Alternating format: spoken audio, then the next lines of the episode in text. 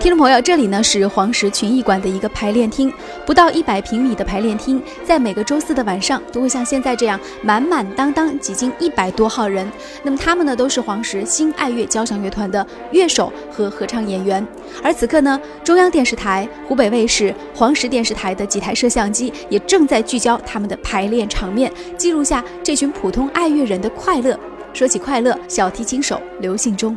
最大的快乐就是黄石的那个音乐人才的集中在一起，大家在一起，我觉得这是最大的快乐。搞这个交响乐，就像搞梯队建设一样，国家有爱乐乐团，省里有省交响乐团，然后市里也应该有乐团，从最基层开始。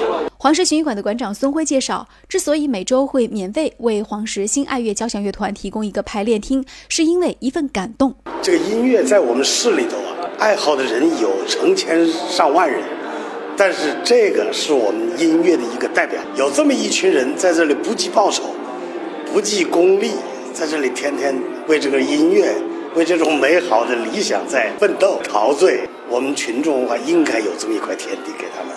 黄石新爱乐交响乐团成立五年来，发起人陆卫先所在的民营企业已经先后投入六百多万元配置乐器和进行人员排练，发展成为了今天拥有九十名交响乐团成员和八十名合唱团成员的规模。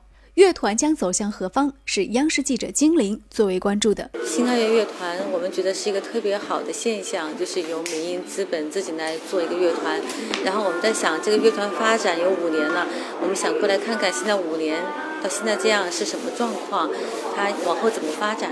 今天听了他们的这个演奏，我觉得跟你想象的是一样一样，比我想象的更好，气势磅礴。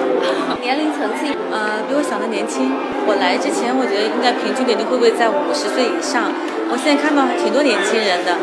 尽管目前还存在资金投入不足、演出市场没有培育起来的双重压力，但是乐团的发起人陆维先对于未来还是充满了信心。要有自己的音乐厅，有了自己的工工作环境以后，整个工作模式都变了。如果有了我的工作环境以后，音乐厅以后，我就可以成立我的交响乐团。文化传媒演艺公司，再一个就是我可以办我黄石新爱乐交响乐团乐器行，再一个就是乐团学院，这是一个新的学科。黄石台记者李杰报道。